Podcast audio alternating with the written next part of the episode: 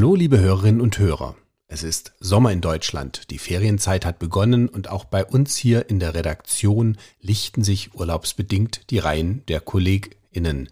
Jeder sucht sein kleines, unbeschwertes und wohlverdientes Stück vom Sommerglück.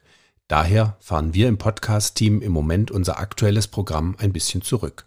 Damit Ihnen aber der Hörstoff trotzdem nicht ausgeht, wiederholen wir in dieser Zeit ab und an einige Folgen aus dem letzten Jahr. Folgen, die besonders gut angekommen sind und an Aktualität natürlich noch nichts eingebüßt haben. Heute eine Folge vom 2. Oktober 2020, in der meine Kollegin Alexandra Ulrich sich mit dem Thema Schwindel beschäftigt hat.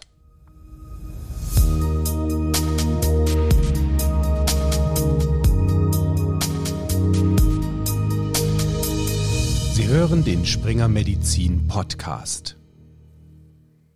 Etwa jeder bzw. jede Dritte erlebt es mindestens einmal im Laufe des Lebens. Dieses diffuse Gefühl von Benommenheit, Schwanken, Gangunsicherheit und oder Unwohlsein. Die Rede ist vom Schwindel. Doch den einen Schwindel gibt es nicht. Schwindel ist ein Symptom und kann bei unterschiedlichen Erkrankungen auftreten. Er kann eher harmloser Natur sein, aber auch auf eine gefährliche Grunderkrankung hinweisen. Da das Thema Schwindel ein sehr umfangreiches ist und es den Rahmen dieser Podcast-Episode sprengen würde, auf alle Schwindelformen im Detail einzugehen, schauen wir uns in dieser Folge nur die jeweils häufigsten Formen an. Mein Name ist Alexandra Ulrich und ich bin Online-Redakteurin bei springermedizin.de. Unser Experte am Telefon ist Professor Dr. Dr. Michael Strupp, Neurologe und Schwindelexperte an der Neurologischen Klinik und dem Deutschen Schwindel- und Gleichgewichtszentrum des Klinikums der LMU München. Schwindel betrifft grundsätzlich alle Altersgruppen. Auch in jüngeren Jahren ist Schwindel keine Seltenheit. In der Praxis stellen sich aber häufiger ältere Personen damit vor. Und gerade im Alter stellt Schwindel auch einen erheblichen Risikofaktor für Stürze dar. Schwindel kann akut, chronisch oder episodisch auftreten. Und entsprechend der jeweiligen zugrunde liegenden Ursache kann man ihn in drei Kategorien einteilen, wie Professor Stroop weiß. Also wenn wir uns äh, Schwindel insgesamt betrachten, mögliche Ursachen, zugrunde liegende Erkrankungen, gibt es drei Kategorien. Es gibt den peripheren Schwindel, der geht vom Labyrinth und oder den Vestibularnerven aus. Dann gibt es den zentralen Schwindel, der geht von Hirnstamm und Kleinhirn aus. Und dann gibt es die große Gruppe des funktionellen Schwindels. Werfen wir einen Blick auf die peripher-vestibulären Schwindelformen also jene, die das Labyrinth oder den Gleichgewichtsnerv betreffen. Am häufigsten tritt hier der sogenannte benigne periphere paroxysmale Lagerungsschwindel auf, auch abgekürzt als BPPV oder auch gutartiger Lagerungsschwindel. Er entsteht meist durch eine sogenannte Kanalolithiasis. Davon spricht man, wenn sich Otokonien, das sind kleine Kalzitkristalle, frei im Bogengang bewegen. Die Symptome treten bei Änderung der Lage und bei bestimmten Kopfbewegungen auf.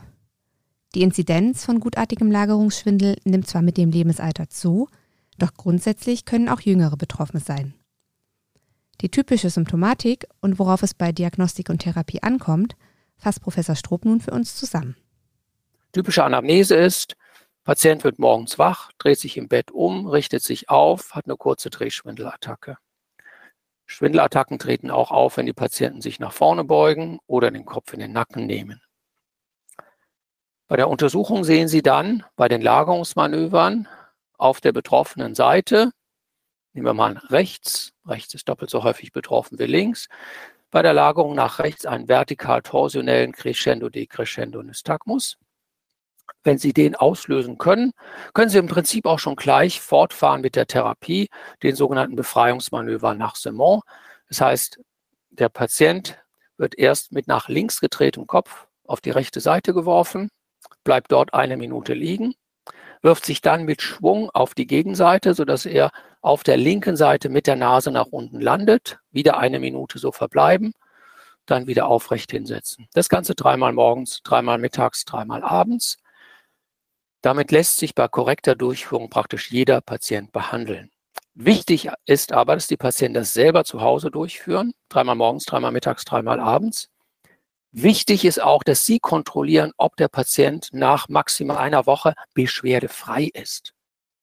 Viele Patienten haben lange, lange unnötige Beschwerden, weil die Übungen nicht korrekt durchgeführt werden. Also Patient soll nach einer Woche Kontakt zu Ihnen aufnehmen und Ihnen mitteilen, ja, bei den Lagerungsmanövern kann ich nichts mehr auslösen. Wenn er was auslösen kann, sollte er wieder in Ihre Praxis kommen und Sie schauen nochmal nach, ob die Diagnose stimmt, zeigen dem Patienten, wie man die Übungen richtig macht.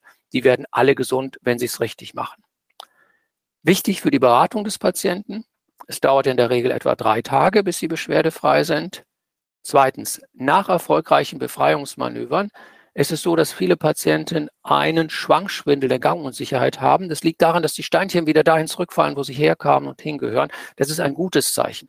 Das muss der Patient vorher wissen, sonst ist er sehr unzufrieden und sehr unglücklich und entwickelt häufig einen sekundären funktionellen Schwindel. Also wichtig, die Beratung des Patienten. Sie haben bei erfolgreichen Manövern dann für einige Tage einen Schwankschwindel. Das ist ein gutes Zeichen.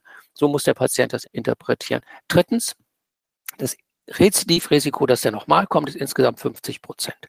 Wichtig für den Patienten die Beratung. Die zweithäufigste peripher-vestibuläre Schwindelform in der Praxis ist der Morbus Menier. Der Name geht auf den französischen Ohrenarzt Prosper Menier zurück, der 1861 die Symptome erstmals beschrieb und sie dem Innenohr zugeordnet hat. Doch was ist die Ursache? Worauf gilt es bei der Diagnosestellung zu achten? Und was empfiehlt Professor Strupp für die Therapie? Dazu gleich mehr.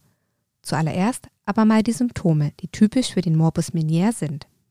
Mehr als zwei Schwindelattacken, Dauer 20 Minuten bis 12 Stunden. Mit den Attacken einhergehend Hörminderung, Ohrdruck und oder Tinnitus. Und wichtig zur Diagnosestellung, Patient braucht ein Audiogramm. Hier muss man nachweisen Hörminderung von mindestens 30 Dezibel unter 2000 Hertz. Damit ist die Diagnose dann gesichert. Was viele Patienten heutzutage machen mit Morbus Menier, die laden sich eine App runter und machen ihr eigenes Audiogramm vor, während und nach einer Attacke. Das ist diagnostisch extrem hilfreich, kann ich nur empfehlen. Dann kommt er dann mit Audiogrammen und Sie können die Diagnose dann nochmal weiter stützen. Ursache des Morbus Menier ist ein Endolymphhydrops, das heißt vermehrt Druck und Flüssigkeit im Endolymphraum. Die Endolymphmembran reißt aus, die kaliumreiche Endolymphe tritt aus und dann gibt es eine Schwindelattacke mit Hörstörungen. Therapie der Wahl meiner persönlichen Empfehlung nach Beta-Histin in hoher Dosierung und als Langzeitbehandlung.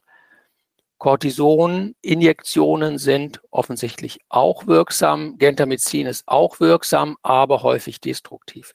Wann beginnt man mit einer Behandlung? Wenn Patienten mindestens zwei relevante Schwindelattacken pro Monat haben.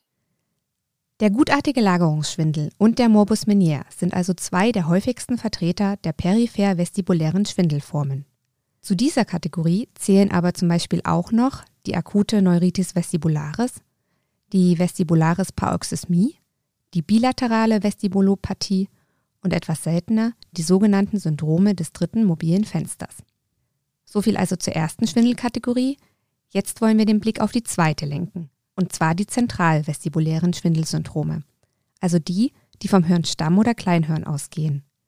Ganz wichtig an dieser Stelle, hier müssen wir auch daran denken, dass Schwindel mitunter auf eine Notfallsituation hinweisen kann. Eine wichtige Ursache für ein solches akutes vestibuläres Syndrom kann zum Beispiel ein Schlaganfall sein. Am wichtigsten und am häufigsten natürlich das akute zentrale vestibuläre Syndrom, der Patient mit Schlaganfall im Bereich Hirnstamm oder Kleinhirn. Das ist ein echter Notfall. Andere häufige zentrale Form ist die sogenannte Schwindelmigräne, die vestibuläre Migräne, die insgesamt die häufigste Ursache für rezidivierende spontan auftretende Schwindelattacken darstellt. Hier ist die Anamnese wiederum der Schlüssel zur Diagnose. Typische Anamnese ist, Patient hat rezidivierende Schwindelattacken, die einhergehen mit Licht, Lärmempfindlichkeit und Kopfschmerz und hat in der Vorgeschichte eine Migräne oder hat eine aktive Migräne mit oder ohne Aura. Das ist typisch. Aber es gibt auch Patienten, die haben nur isolierte Schwindelattacken und eine Migräne oder eine Migräne in der Vorgeschichte. Oder es gibt Patienten, die haben Schwindelattacken, die mal mit und ohne Migräne typische Symptome einhergehen. Das alles ist dann eine wahrscheinliche vestibuläre Migräne. Wichtigste Differentialdiagnose ist der Morbus Menier. Wichtig in dem Zusammenhang, es gibt Patienten, gar nicht selten. Die haben sowohl einen Morbus Menier als auch eine vestibuläre Migräne, was sich pathophysiologisch gut erklären lässt, weil die vestibuläre Migräne sich auch im Innenohr abspielt und dann das Risiko für einen Endolymphhydrops höher ist. Therapie der vestibulären Migräne ist so wie bei der anderen Migräne auch. Wir haben jetzt keine Hinweise dafür, dass irgendein Medikament da speziell wirksam ist. Also wenn Patient vestibuläre Migräne hat, behandeln Sie den prophylaktisch so wie eine normale Migräne, Attackenbehandlung so wie eine normale Migräne, zum Beispiel Ibuprofen und Dimenhydrinat gegen die Übelkeit. Und die dritte und damit letzte Schwindelkategorie, auf die wir etwas genauer eingehen, ist der sogenannte funktionelle Schwindel. Für ihn werden synonym auch die Begriffe somatoformer Schwindel bzw. psychogener Schwindel verwendet. Und er schließt auch die Unterformen phobischer Schwankschwindel und den visuellen Schwindel ein. Die Besonderheit hierbei, der neurologische Befund und die Gleichgewichtstests sind normal bzw. unauffällig. Eine körperliche Ursache ist auf den ersten Blick also nicht auszumachen. Trotzdem ist diese Diagnose keine Ausschlussdiagnose, wie Professor Strupp gleich erklären wird. Aber zuerst hören wir mal, wie eine typische Anamnese bei diesem Schwindeltyp aussehen könnte. Stellen Sie sich vor, ein 25-jähriger Maschinenbauingenieur sitzt vor Ihnen und sagt, mir ist jetzt seit drei Jahren dauernd schwindlig. Aber jetzt gehen Sie detektivisch vor und stellen ein paar Fragen. Ist Ihnen dauernd schwindlig? Ja, mir ist eigentlich den ganzen Tag schwindlig. Aber morgens in der Früh, da merke ich so die erste Viertelstunde, hm, die ist relativ gut. Klingt spannend. Jetzt machen Sie weiter. Ist der Schwindel in bestimmten Situationen stärker? Ja, wenn ich in Kaufhäuser bin, ich gehe schon gar nicht mehr einkaufen oder Weihnachtsmärkte, ganz schrecklich. Da traue ich mich kaum noch hin und vermeide das so weit wie möglich. Und da hatte ich auch schon zwei, drei Panikattacken. Dann eine weitere Frage ist, wie ist es, wenn Sie mal ein Glas Bier oder Wein trinken? Ja, dann ist es für ein paar Stunden komischerweise besser. Auch wenn ich Sport mache, es ist wirklich gut. Ich gehe regelmäßig Snowboarden. Snowboarden geht super, aber wenn ich unten am Lift stehe, oh, dann ist mir unheimlich schwindlig. Gibt es irgendwas, was Sie wegen des Schwindels vermeiden? Ja, wie gesagt, ich gehe nicht mehr in Kaufhäuser, ich gehe nicht mehr gerne einkaufen, ich gehe abends auch nicht mehr gerne weg. Also am liebsten und am sichersten fühle ich mich zu Hause. Das wäre eine typische Anamnese für einen funktionellen Schwindel unter Form phobischer Schwangschwindel. Sie untersuchen den Patienten, das vestibuläre System, alles in Ordnung. Der Patient kommt meistens schon mit einem dicken Ordner, drei Kernspins vom Kopf, zwei von der Halswirbelsäule, die sicher nicht indiziert sind, war schon bei x anderen Ärzten und sie stellen dann zum ersten Mal die Diagnose funktioneller Schwindel. Die Diagnose stellen wir nicht, wenn wir sonst nichts finden. Die Diagnose kann man nur dann stellen, wenn man positive Diagnosekriterien hat, also fluktuierender Schwank- und Benommenheitsschwindel, häufig situationsabhängige Verstärkung, situationsabhängige Besserung, Vermeidungsverhalten und in der Regel eine bestimmte Primärpersönlichkeit, pflichtbewusst, perfektionistisch, zur Introspektion neigend. Und damit kommen wir dann auch schon zur Pathophysiologie der Erkrankung. Was die meisten dieser Patienten machen, ist, sie beobachten permanent ihre Balance. Und wenn man das einmal begonnen hat, dann fühlt man sich blöderweise den ganzen Tag schwindlig.